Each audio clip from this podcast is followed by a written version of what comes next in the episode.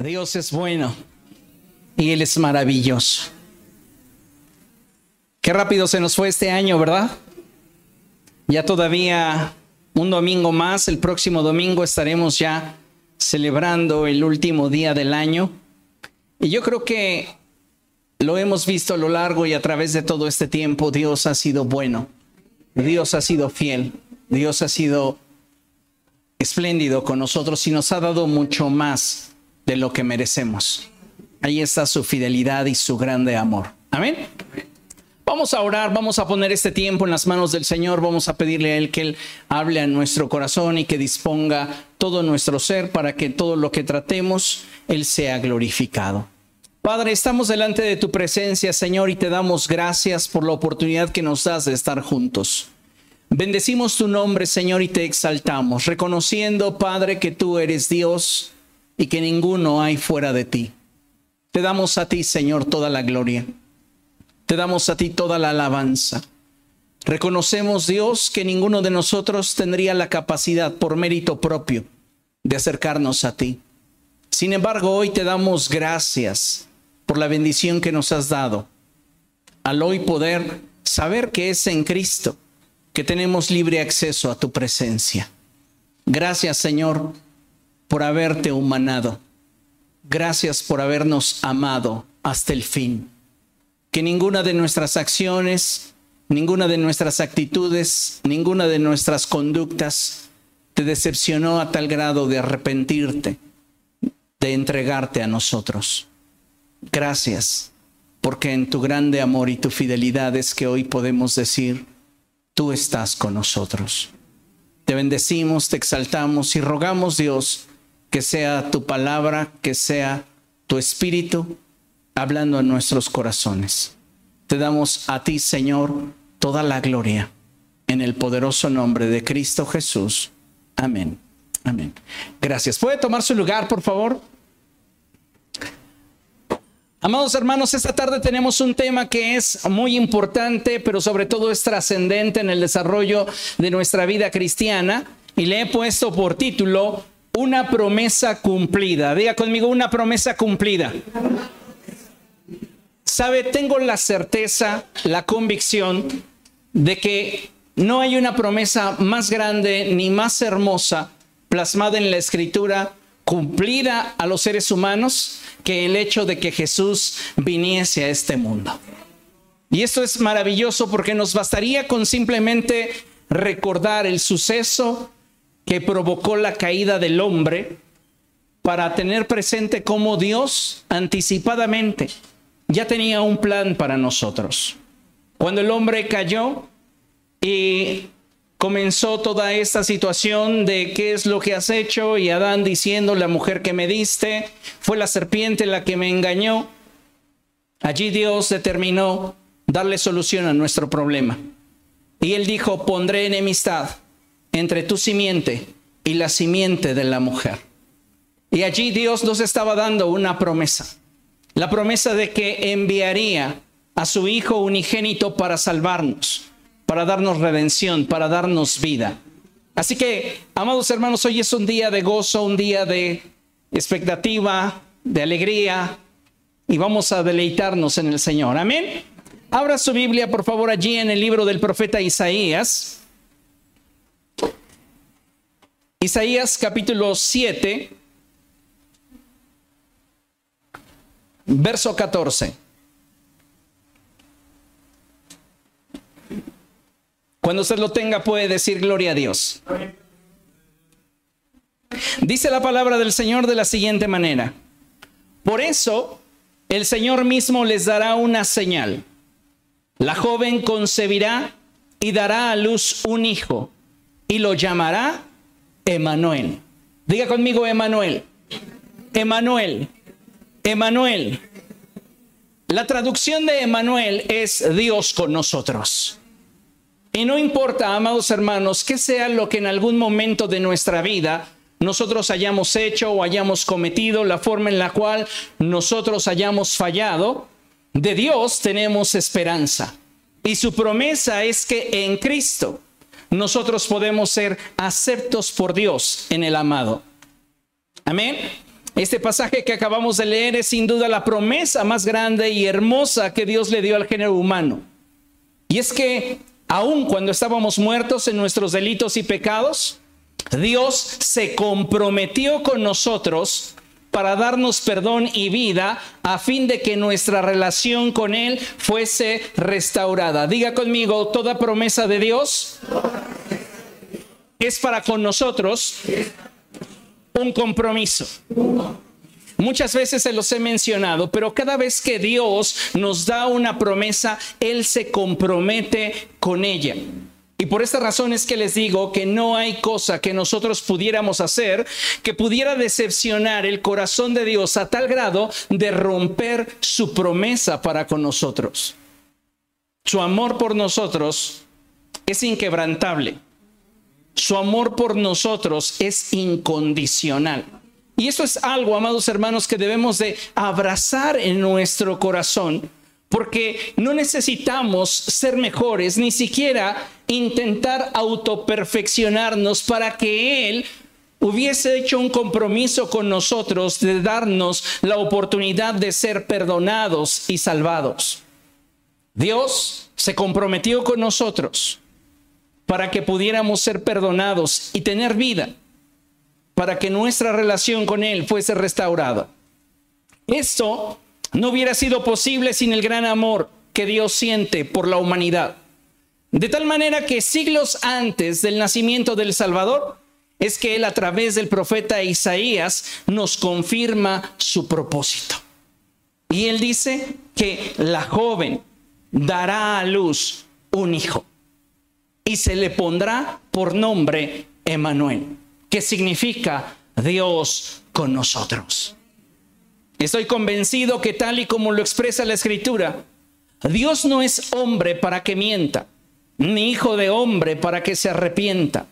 Así que puedo atreverme a decir que cuando Dios decidió enviar a su Hijo al mundo, lo hizo teniendo presente el nivel de relación que Él deseaba establecer con cada uno de nosotros de forma personal. Sí, Dios es intencional. Y cuando envió su Hijo al mundo, pensó que tú y yo podíamos tener una relación íntima y profunda con Él a través de Jesús. Si Dios lo ha dado todo, si Dios lo ha entregado todo, la pregunta es entonces, ¿quién está limitando el nivel de relación que tenemos con Él? Nosotros. Porque Él ya entregó a su Hijo. Porque Él ya envió a su Hijo al mundo para que a través de Él nosotros fuésemos salvos. Y esto lo hizo de forma intencional, deseando cautivar tu corazón deseando que tú voluntariamente desearas estar con Él. Y sabe, es maravilloso cuando nos damos cuenta que Dios nos ha amado con tanta intensidad, con tanta pasión, con tanto deseo, que no escatimó nada para entregarlo por nosotros, ni aún a su propio Hijo.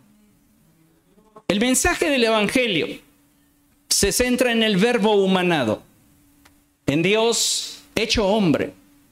Y es maravilloso, amados hermanos, cuando podemos profundizar en este misterio de la piedad, porque es impresionante la forma en la cual Dios en su corazón intenta revelarse al hombre y dar a conocer su gran amor por nosotros.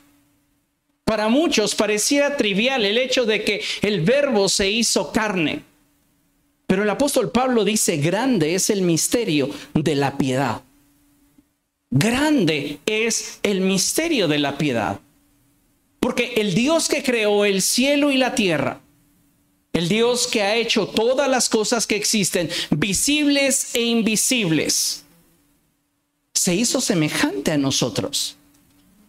El apóstol Pablo lo expresa así en su epístola a los filipenses y dice, el cual, siendo en forma de Dios, no escatimó el ser igual a Dios como algo a que aferrarse, sino que renunció a ello, se despojó de esa gloria y se hizo semejante a nosotros tomando nuestra condición. Y eso, amados hermanos, es maravilloso. Porque Dios se hizo hombre semejante a nosotros. ¿Para qué? Para que de esta forma el camino que Él nos abriría hacia Dios fuera plenamente legal y legítimo. Ahora, ¿por qué Dios envía a su Hijo al mundo? Si somos muy honestos, lo hizo por nosotros. Lo hizo por ti, lo hizo por mí. Lo hizo por amor. Y esto es maravilloso porque te das cuenta que el amor de Dios es mucho más grande que tus errores. Hecho, es mucho más grande que tus fallas. Es mucho más grande que tus tropiezos. ¿Cuántas veces nosotros nos sentimos inadecuados, incapaces, por causa de aquellas cosas que sabemos que hemos hecho mal? Y el amor de Dios, déjeme decirle que está por encima de lo que usted haya hecho. No hay cosa por terrible que usted haya hecho que el amor de Dios no pueda cubrir. Y esto es algo que debemos de considerar porque es el centro del mensaje del Evangelio, el amor de Dios por nosotros. Entonces cuando hablamos del verbo humanado, hablamos de ese gran amor y de esa gran bondad de Dios por nosotros. Así que en esta etapa, en este tiempo, en esta celebración, es que nosotros podemos festejar el advenimiento del Salvador. Y considero que hay motivos de sobra para darle gracias a Dios por su bondad y misericordia. A través de las escrituras podemos observar aquellos sucesos que precedieron y aquellos que acontecieron en torno a este suceso que sin duda el más importante de ellos para la humanidad fue precisamente este, el nacimiento del Salvador, ya que en él no solo se manifestaba el propósito de Dios para con nosotros, sino que también se manifestaba el cumplimiento de la promesa de Dios, la promesa de que Él nos quería con Él. Si Jesús no hubiese venido al mundo, Dios simplemente podría habernos dado la espalda y decir, no están a mi nivel, no son lo suficiente buenos como para mí. Pero en eso Dios demuestra su amor para con nosotros, en que siendo aún pecadores e imperfectos, Cristo vino al mundo y vino con una misión. Pero hoy celebramos su nacimiento porque es el inicio, es el comienzo del propósito de Dios para nuestra vida. Es ahí donde se confirma la promesa de su gran amor por nosotros. Así que yo le invito a que vayamos avanzando y analizando algunos pasajes concernientes al nacimiento del Salvador, a fin de que podamos descubrir en ellos aquello que Dios desea revelar a nuestro corazón. Pero partamos del hecho de entender lo siguiente. Cristo nos ha sido dado como un regalo.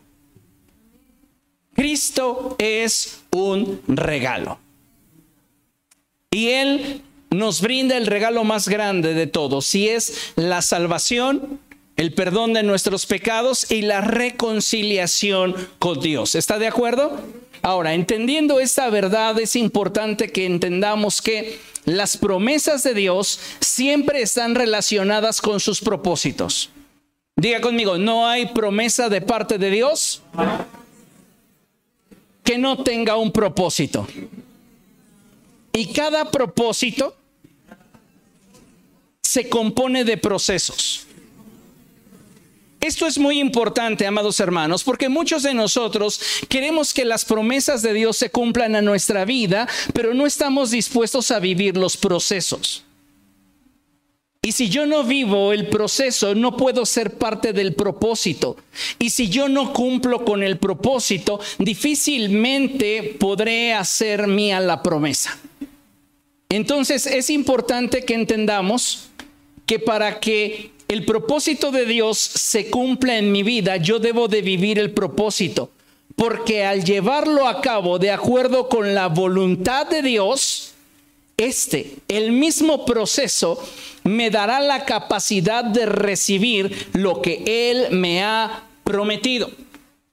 Entonces, si Jesús es la promesa de salvación a la humanidad, la humanidad es responsable de forma individual de poder asirse de la promesa cumplida por Dios. En otras palabras, aunque la salvación ha sido dada para todo el género humano, no todos los hombres serán salvos. Dios ha cumplido su promesa. Pero no todos los hombres están dispuestos a vivir los procesos que nos permitan participar del propósito que nos vincule a la promesa. Y es importante que tengamos en consideración esto. Porque cada uno de nosotros debe de velar por su salvación. La salvación es personal, no es colectiva. Y cada uno de nosotros, amados hermanos, debe de valorar el regalo que ha recibido de parte de Dios, el cual es Cristo.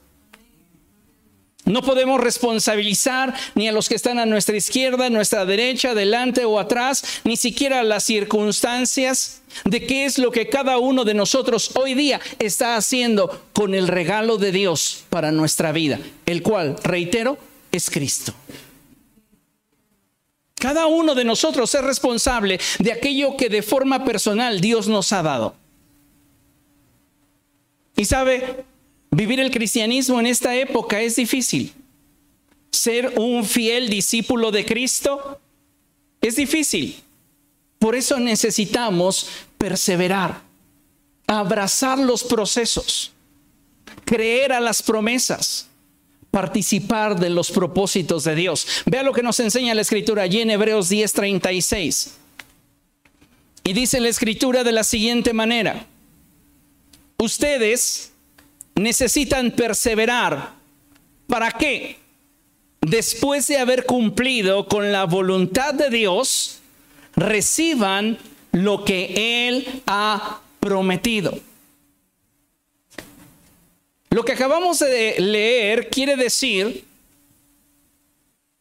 que cada uno de nosotros debe de buscar participar de los procesos de Dios para que a través de estos podamos alcanzar el crecimiento y la madurez que nos permita disfrutar de aquello que Dios nos ha prometido.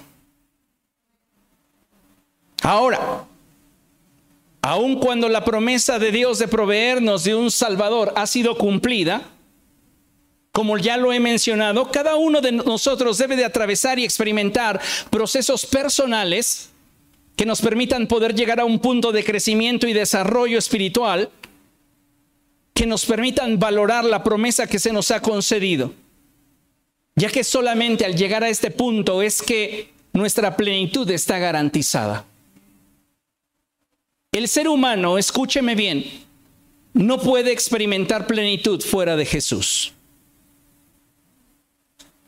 Puede experimentar momentos de satisfacción, puede experimentar momentos de placer, puede experimentar momentos de felicidad, y lo pongo entrecomillado, pero no podemos hablar de plenitud, porque fuimos creados de tal manera que nuestra plenitud se encuentra en Dios. Así que solamente en la medida en la cual nosotros nos vinculemos a Cristo y le hagamos un lugar en nuestro corazón, en esa medida vamos a poder tener una plenitud garantizada. Si no, vamos a estar viviendo de simples momentos. Felicidad temporal. Y sabe, cuando usted está conectado a Cristo, aún en medio de la adversidad, el gozo del Señor es nuestra fortaleza.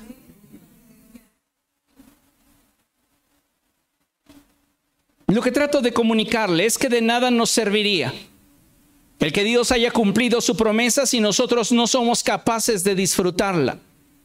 Y para eso es que necesitamos acercarnos a Dios de una forma sincera y profunda. Hoy vivimos en una generación de empaque, de envoltura.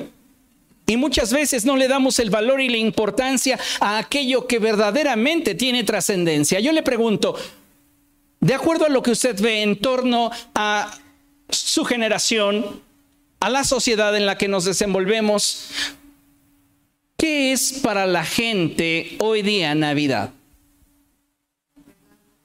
¿Son regalos? ¿Es la cena? ¿Es la bebida? el baile.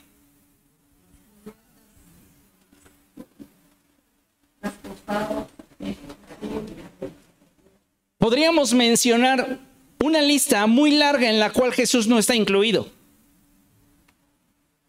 Y fíjese el nivel de degradación y decadencia en el que nos encontramos hoy como sociedad, en el que aparentemente celebramos un suceso en el cual el centro del evento no es tomado en cuenta.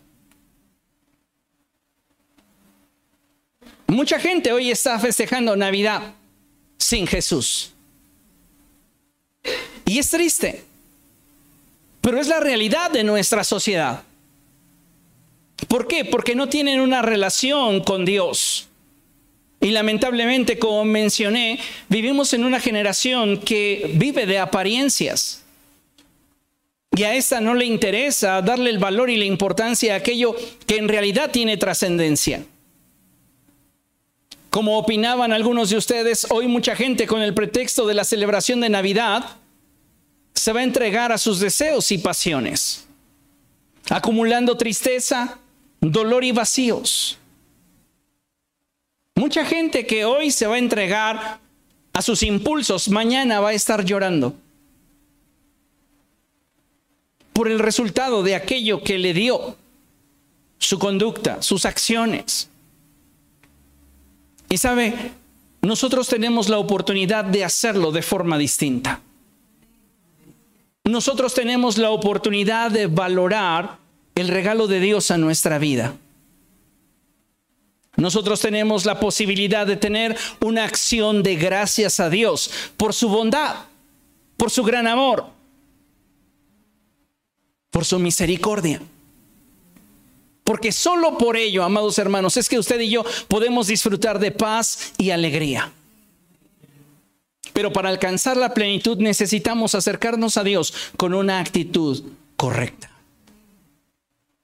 Es cierto que cada uno de nosotros en la vida experimenta un camino distinto y que muchas veces el camino que nos toca transitar a nuestro parecer es más complicado o duro que el que consideramos que otros pudieran enfrentar o atravesar. Sin embargo, en medio de la adversidad, el dolor o la dificultad, Dios siempre tiene para cada uno de nosotros un plan de bien y no de mal. Los procesos que te ha tocado a ti vivir ya estaban concebidos en la mente de Dios desde que estabas en el vientre de tu madre incluso aquellos que tendrías que vivir como resultado de tus propias malas decisiones. Y sabe, todo eso está cubierto por su amor. Así de grande y bondadoso es el amor de Dios por nosotros. Así que debemos estar seguros de que en el corazón de Dios para el hombre hay dicha, hay amor, hay bondad, hay misericordia.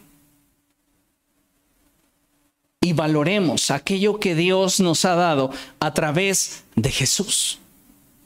Porque solamente es a través de Él que podemos tener completa y eterna salvación. Amén.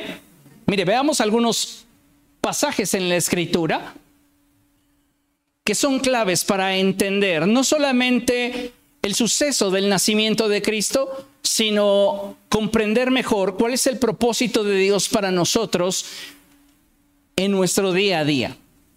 El propósito de Dios al enviar a su Hijo al mundo fue el de restaurar nuestra relación con Él. Les decía la semana pasada, más allá que darnos una morada en el cielo, más allá que el que nuestro nombre fuera escrito en el libro de la vida, el propósito de Dios al enviar a Jesús al mundo fue el de restaurar nuestra relación con Él. Y de esa forma poder llevarnos por un proceso que nos permitiera conocerlo mejor y que así pudiéramos disfrutar de una vida plena y abundante. ¿Recuerda usted cuando el Señor Jesucristo dijo, el ladrón no viene sino para robar, matar y destruir? Pero yo he venido para que tengan vida y vida en abundancia. Ese es el propósito de Dios. Él quiere que tengas vida, una vida plena, una vida feliz, una vida de libertad, de gozo, de paz, de abundancia.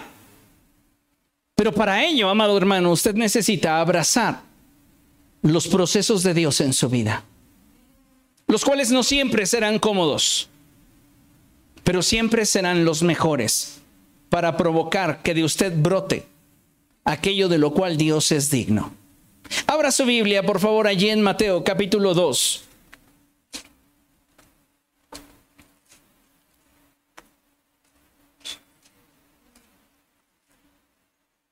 Y vamos a leer a partir del verso 1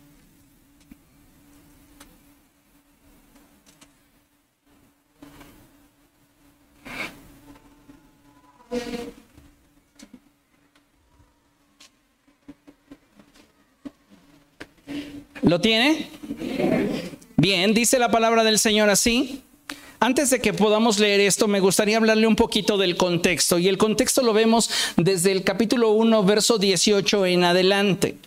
Usted recordará cómo comienza Mateo a describirlo y él dice, el nacimiento de Jesús el Cristo fue así, su madre María estaba comprometida para casarse con José, pero antes de unirse a él resultó que estaba encinta por obra del Espíritu Santo. José determinó dejarla, pero el Espíritu de Dios vino a él y le habló y le dijo que no tuviera temor de recibir a María, porque lo que había en su vientre había sido engendrado por el Espíritu Santo. El ángel le dijo a José, ella va a dar a luz un hijo y le pondrás por nombre Jesús, porque salvará a su pueblo de sus pecados. Esa expresión, amados hermanos, nos habla de propósito. Diga conmigo, propósito. Dios no está improvisando con nuestras vidas. Dios tiene un propósito para nuestras vidas y ese propósito es el que tú y yo, al tener una relación restaurada con Dios, podamos experimentar en nuestro día a día la plenitud que brota de una vida abundante con Cristo. Recuerde lo que la escritura nos enseña que de aquellos que tienen fe en Jesús, de su interior brotan ríos de agua viva. Si tú tienes una relación vigente con Cristo, hay conexión. Y si hay conexión, de Él te estás alimentando. Entonces lo que brota de ti es correspondiente con aquel que te da la vida y el sustento. Amén. Bien, entonces dice la escritura, dará a luz un hijo y le pondrás por nombre Jesús porque él salvará a su pueblo de sus pecados. Todo esto sucedió para que se cumpliera lo que el Señor había dicho por medio del profeta. Diga conmigo, todo esto sucedió para que se cumpliera el propósito de Dios. Cuando tú preguntes, pero ¿por qué la vida me está transitando por este proceso? La respuesta está allí. Todo esto está aconteciendo en tu vida para que el propósito de Dios se cumpla en ti. A veces es doloroso, a veces no tiene respuestas, a veces no tiene explicaciones lógicas, pero lo que debes de saber es que el gran amor de Dios sobrepasa tus circunstancias. Y dice la escritura, todo esto sucedió para que se cumpliera lo que el Señor había dicho por medio del profeta. Y Mateo cita nuevamente al profeta Isaías.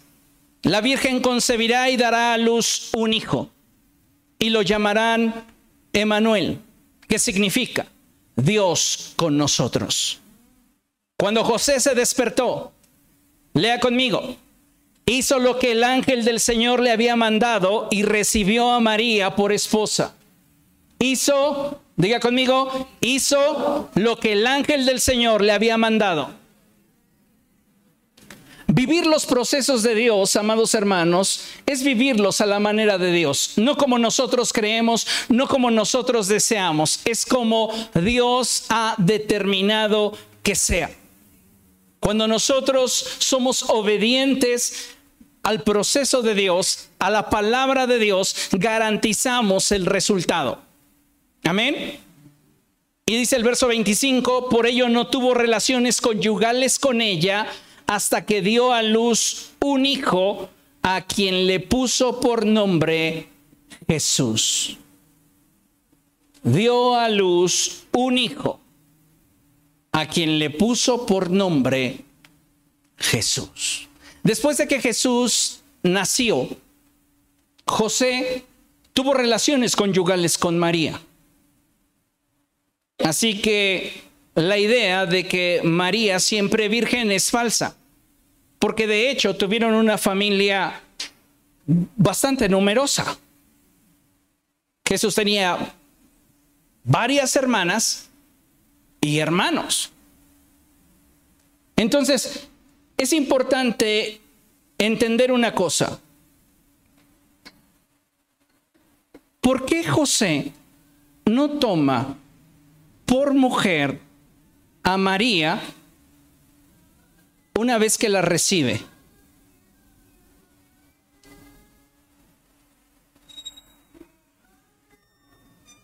Porque tú solo puedes tomar aquello que Dios te entrega. De forma figurada, el acto de obediencia de José refleja en un paralelo el acto de obediencia de Abraham. Dios pone a Isaac en el altar y quien puede devolverle a Isaac a Abraham es Dios. José pone a María en el altar y quien puede devolverle a María de ese altar del sacrificio es Dios. Entonces una vez que María cumple con el propósito determinado de Dios para ella, que es el de dar a luz un hijo, Dios presenta a María con José y se le entrega como su mujer.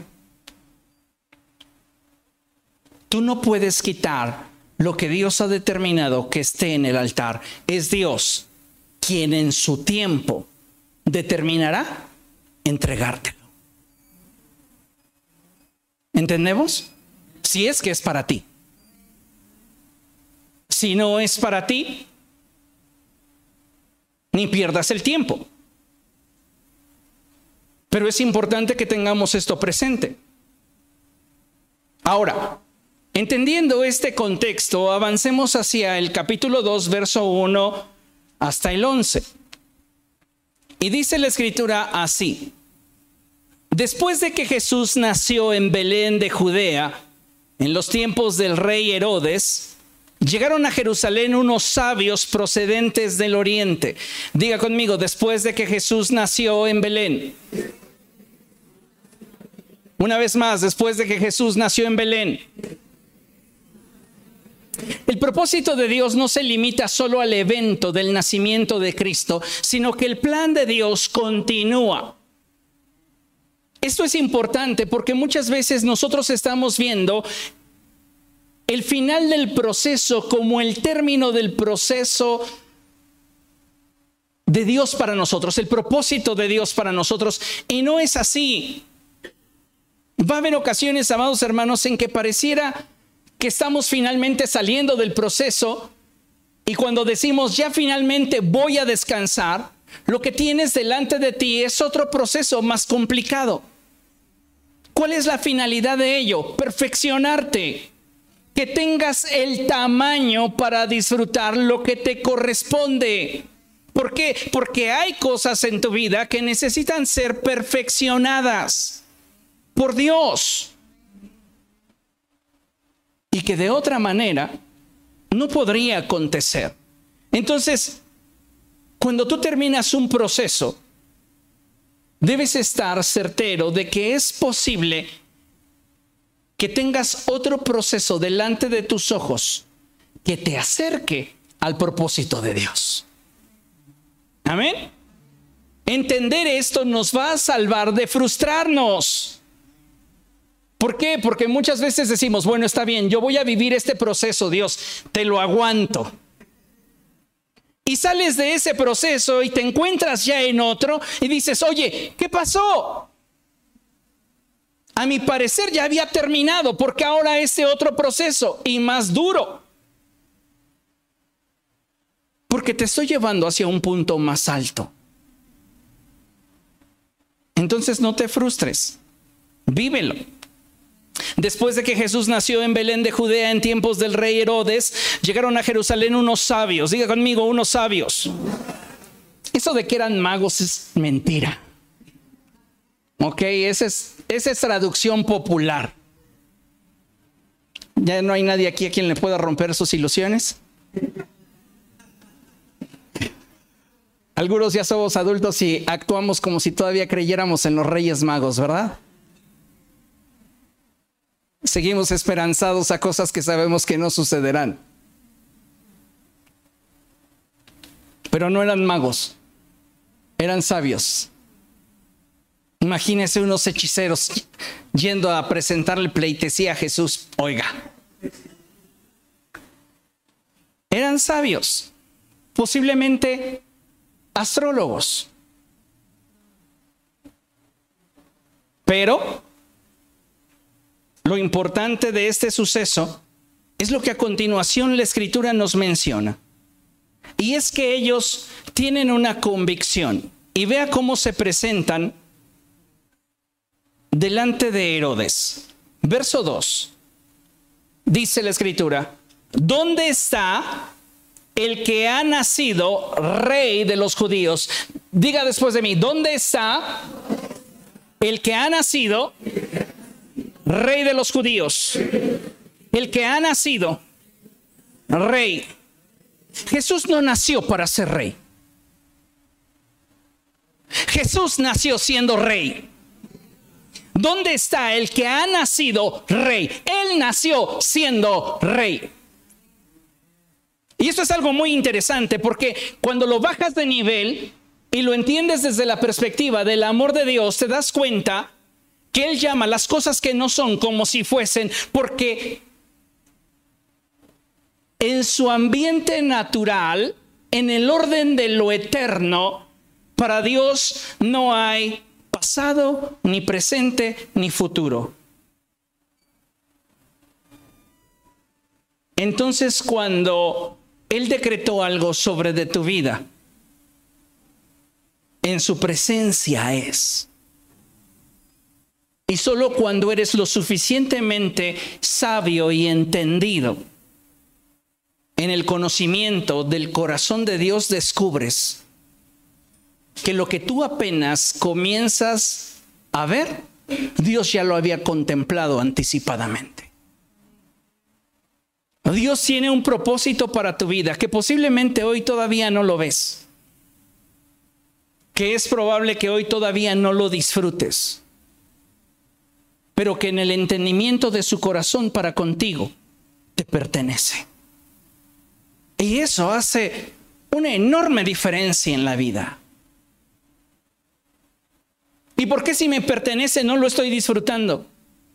Porque no tienes todavía el tamaño.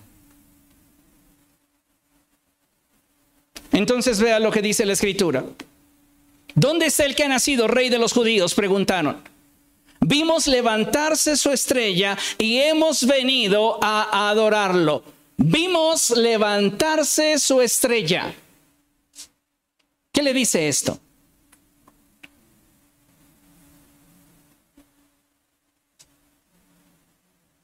que sus ojos estaban puestos en los cielos. Dice la escritura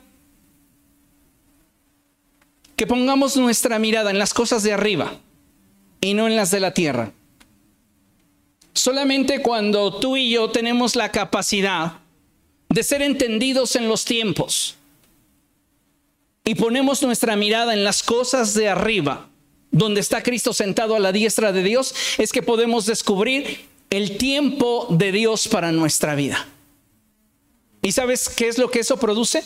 Paz. Porque sabes que tus sueños, tus anhelos, tus proyectos, tu visión de futuro, está en las manos de Dios. Y si está en las manos de Dios, estás segura. Dicen ellos, vimos levantarse su estrella y hemos venido a adorarlo. Ellos saben quién es Jesús. Y están respondiendo en razón de quién es Él para ellos. La adoración, amados hermanos, es una de las expresiones más íntimas de nuestra relación con Dios. ¿Por qué? Porque para la gente es fácil alabar a Dios. Es muy fácil alabar a Dios. Simplemente haz memoria en aquello que Dios ha hecho y brotará de ti una alabanza a Dios. Porque alabamos a Dios en razón de lo que Él hace. Pero adoramos a Dios en razón de lo que Él es. Y tú no puedes adorar a Dios en espíritu y en verdad si tú no tienes un vínculo íntimo que te conecte con Él.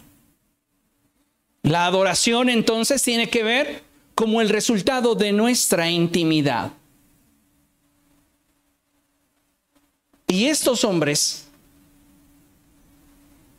sabían tanto acerca del suceso que estaba aconteciendo que de su corazón estaba brotando adoración por causa de que había nacido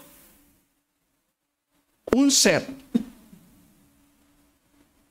que era ya todo lo que Dios había determinado que fuera. ¿Dónde está el que ha nacido rey? Vimos levantarse su estrella y hemos venido a adorarlo. Cuando lo oyó el rey Herodes se turbó y toda Jerusalén con él. Fíjese qué hermoso, porque dice la escritura que la sabiduría de Dios es locura para el mundo actual. Y lo que Dios ha trazado para tu vida no sería de extrañar que a la gente en torno a ti le pudiese sonar a locura. Pero Dios es bueno y Él es fiel. Amén. Así que convocó entre el pueblo a todos los jefes de los sacerdotes y maestros de la ley y les preguntó, ¿dónde había de nacer el Cristo? Entonces ellos respondieron en Belén de Judea, porque esto es lo que está escrito por el profeta. Pero tú, Belén, en la tierra de Judá, de ninguna manera eres la menor entre las principales de Judá, porque de ti saldrá un príncipe. Dile a la persona que tienes a, tu lado, de ninguna manera eres el menor. De ninguna manera eres poca cosa. De ninguna manera no hay en ti grandeza. Todo lo contrario. ¿Por qué? Porque lo que Dios puede producir en ti no tiene nada que ver con tu contexto. No tiene nada que ver con tu historia. Humanamente la gente te juzga por tu contexto, por lo que en algún momento pudo enterarse o saber acerca de ti y cree que por eso tiene el conocimiento absoluto de tu persona y se atreve a juzgarte. No, déjame decirte una cosa, que cuando tú entiendes que el amor de Dios te da acceso a un nivel de vida pleno, tu contexto, tu pasado, tus errores, tu ayer no determina lo que puede ser tu futuro. Porque Dios precisamente te ha dado su amor para que éste reescriba tu historia. Y eso es lo que sucede con Belén. Belén es considerada la más pequeña de las provincias. Pero dice el profeta, de ninguna manera eres pequeña. No te concibas pequeña por tu contexto, no te concibas pequeña por ninguna circunstancia, puesto que lo que Dios hará en ti será grande. Y eso es algo que quiero que lo tengas presente, en la medida que lo creas vivirás. Nuestros pensamientos determinan la manera en la cual vivimos. Y si tú te consideras poca cosa, si tú te sigues considerando inadecuado, si tú te consideras un fracaso, no podrás disfrutar a plenitud de todo lo que Dios ya determinó darte. Por esta razón es que debes de tener puesta tu mirada en lo que está delante de ti, lo que Dios te ha prometido, lo que Dios está hablando a tu corazón. Ninguno de nosotros avanza en su automóvil teniendo la mirada puesta en el retrovisor. El retrovisor nos sirve para poder identificar alguna cosa que hayamos pasado, recordar algo, tener presente algo que está atrás, como una referencia. Pero miramos el parabrisas al frente. Que tu pasado no distorsione lo que Dios quiere hacer contigo en tu mañana. Dice la palabra del Señor. Luego Herodes llamó en secreto a los sabios y se enteró por ellos del tiempo exacto en el que había aparecido la estrella. Los envió a Belén y les dijo, vayan e infórmense bien de ese niño, y tan pronto como lo encuentren avísenme para que yo también vaya y lo adore. Después de oír al rey, siguieron su camino. Y sucedió que la estrella que habían visto levantarse iba delante de ellos hasta que se detuvo sobre el lugar donde estaba el niño. Dios ha prometido guiar tu vida. Ha prometido dirigirte paso a paso. Ha prometido mostrarte el camino. La realidad es que muchas veces somos demasiado tercos, demasiado orgullosos, muy poco dóciles como para permitirle a Dios que nos dirija para reconocer cuando nos equivocamos, para aceptar que hemos fallado. Y a veces, por esta razón, es que los procesos de Dios se hacen largos. Le pongo por ejemplo al pueblo de Israel. Cuando Dios saca al pueblo de Israel de Egipto, el propósito de Dios para introducirlos a la tierra prometida no era que ellos vivieran 40 años en el desierto.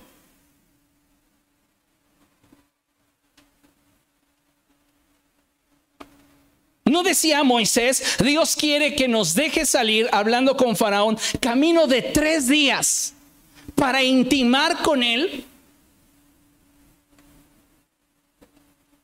No nos dice la escritura, que por causa de su negligencia, por causa de la dureza de su corazón, por causa de su orgullo, ellos tendrían que vivir un día, un año por cada día del que estuvieron en el desierto de Egipto a la tierra prometida. No eran más de 40 días. Y se convirtieron en 40 años porque tenían un corazón duro. Pero ni eso hizo que Dios desistiera de amarles. Eres terco, te meto en otro proceso. No lo aprendiste, te pongo en otro proceso. Pero mi plan para contigo sigue vigente, porque lo que te concedí, no te lo pienso quitar. ¿Comprende? ¿No le da gozo eso? Dele un aplauso al Señor porque Él es bueno.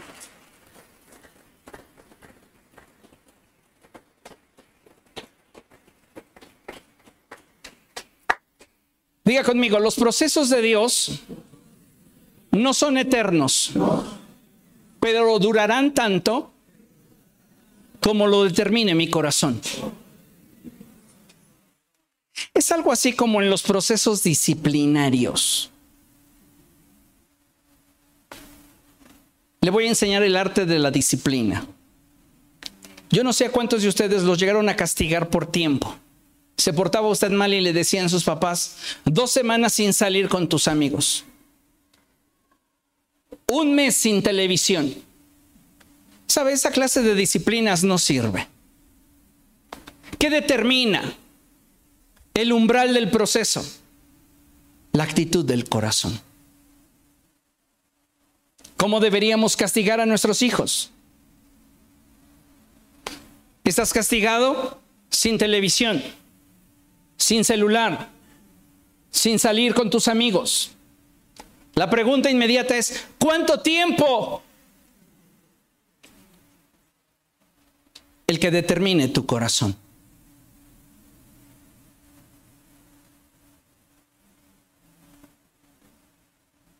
Ese es el arte de la disciplina. Hay gente que todo lo traza en tiempos, pero no repara en lo que le da sentido al tiempo y es tu corazón. De nada, me de nada me serviría vivir un proceso de dos meses, seis meses o dos años si mi corazón no cambia. ¿Comprende? Entonces la estrella los estaba dirigiendo y ellos estaban siendo guiados por la estrella. Y la estrella se detuvo en el punto exacto donde ellos debían llegar. Él nos va a guiar siempre a toda verdad. Y lo que a veces, amados hermanos, nos hace falta es una o dos rayitas más de humildad. ¿Qué hubiera pasado con Saúl? Piense. ¿Qué hubiera pasado con Saúl si cuando llega el profeta Samuel a confrontarlo, él en lugar de decir, sí, hice lo que Dios me dijo, él hubiera escuchado a Samuel y le hubiera dicho, me arrepiento. Caso contrario, llega Natán con David y lo confronta fuerte. ¿Y qué dice David? Sí, soy yo. Dos rayitas de humildad para el 2024 nos caerían bien a todos. Reconocer cuando hemos hecho lo malo, cuando estamos actuando mal, cuando nuestras acciones nos están apartando de la línea que Dios ha trazado para nuestra vida, serían suficientes para tener paz, gozo, alegría. Dice el verso 10, al ver la estrella, se llenaron de alegría. Al ver la estrella, se llenaron de alegría.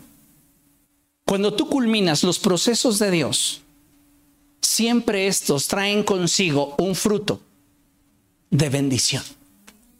Y eso, amados hermanos, nos deja una satisfacción muy profunda en el corazón. Cuando llegaron a la casa, vieron al niño con María, su madre, y postrándose lo adoraron. Abrieron sus cofres y le presentaron como regalos oro, incienso y mirra. Cuando tú has llegado, ¿cómo sé que un proceso en mí se ha completado, lo he superado y estoy listo para la siguiente etapa en mi vida? En tu corazón hay libertad y gratitud. Si tú no has superado una etapa en tu vida, todavía tienes dolor, todavía tienes decepción, todavía tienes amargura, todavía tienes resentimiento, todavía tienes quejas, es más, todavía puedes señalar culpables. Cuando ya digeriste el proceso, te das cuenta que en esa historia, por difícil que sea, también participaste.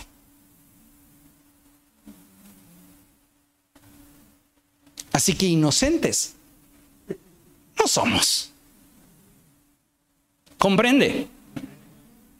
El propósito de toda esta travesía de los sabios de Oriente es enseñarnos que si nos atrevemos a confiar en la dirección del Espíritu Santo, podremos transitar nuestros procesos, vivirlos a plenitud, para finalmente experimentar la libertad y la dicha que nos da el tener un corazón agradecido con Dios.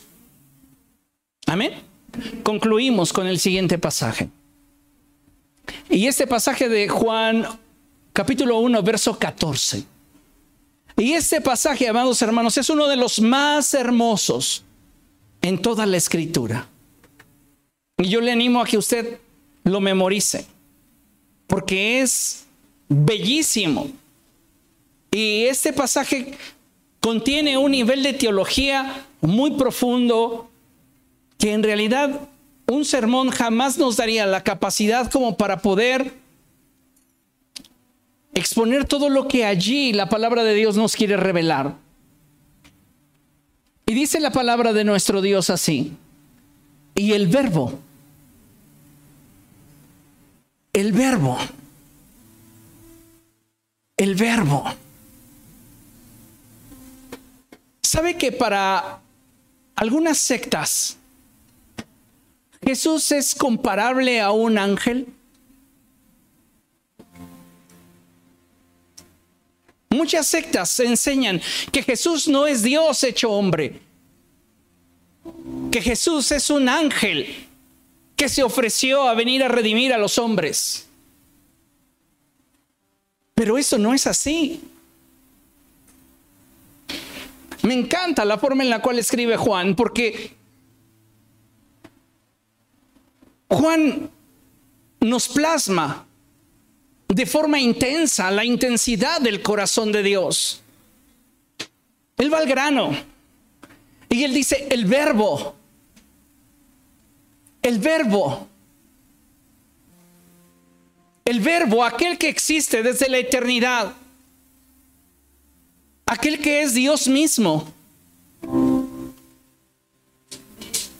aquel que es la expresión del Altísimo.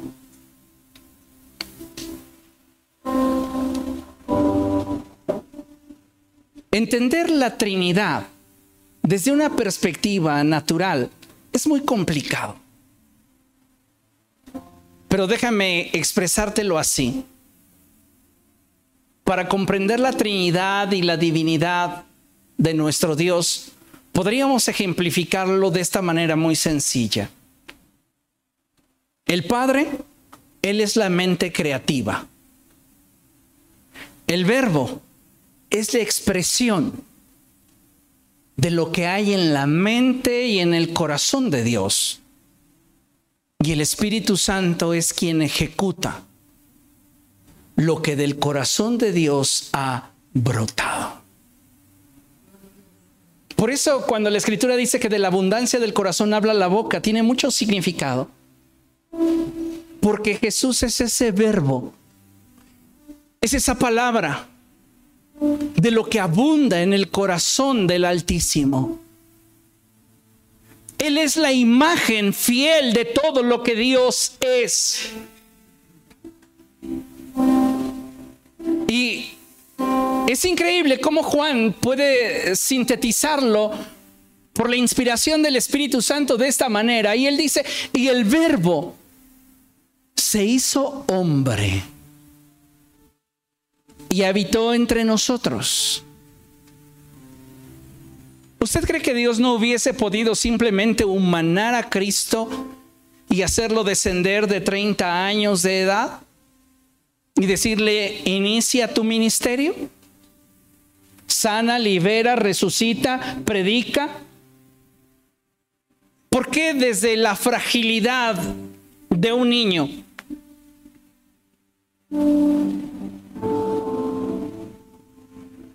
el ser humano es la criatura que al nacer es más vulnerable de todas.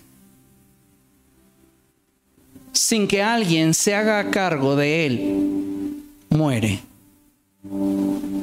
Lo cual nos representa que solo en la medida de que te hagas cargo de los sueños de Dios depositados en tu mano, estos vivirán. Si no, morirán. Por eso es maravilloso cuando llegan los sabios y cómo encuentran a Jesús.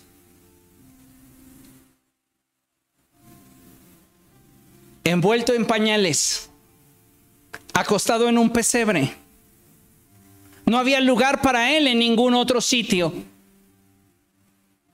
Pero quien le amó, desde que supo que él sería para ella y ella sería para él, se entregó.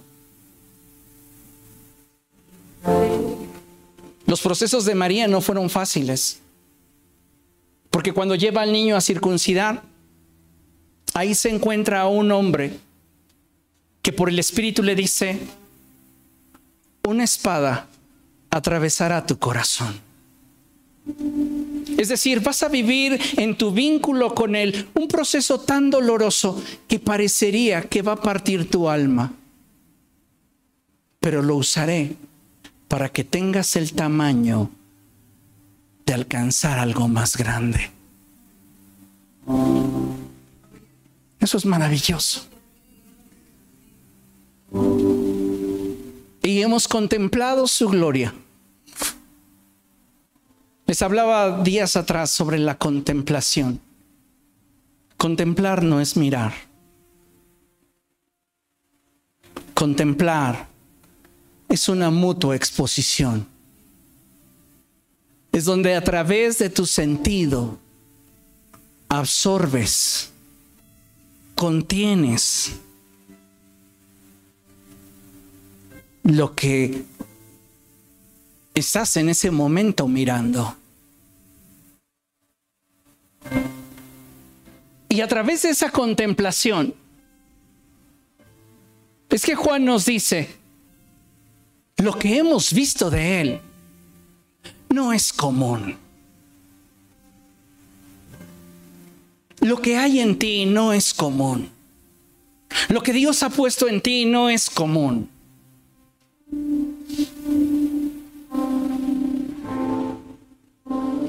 Si estás conectado a Cristo, lo que emana de ti no es común. Y él dice, y hemos contemplado su gloria, la gloria que corresponde al Hijo unigénito del Padre. Al unigénito, aquel que comparte su naturaleza. Aquel que es Dios hecho hombre, lleno de gracia y de verdad.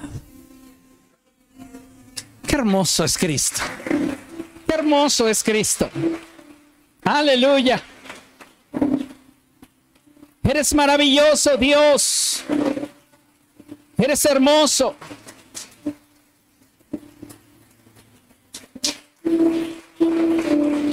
Póngase de pie y vamos a dar gracias.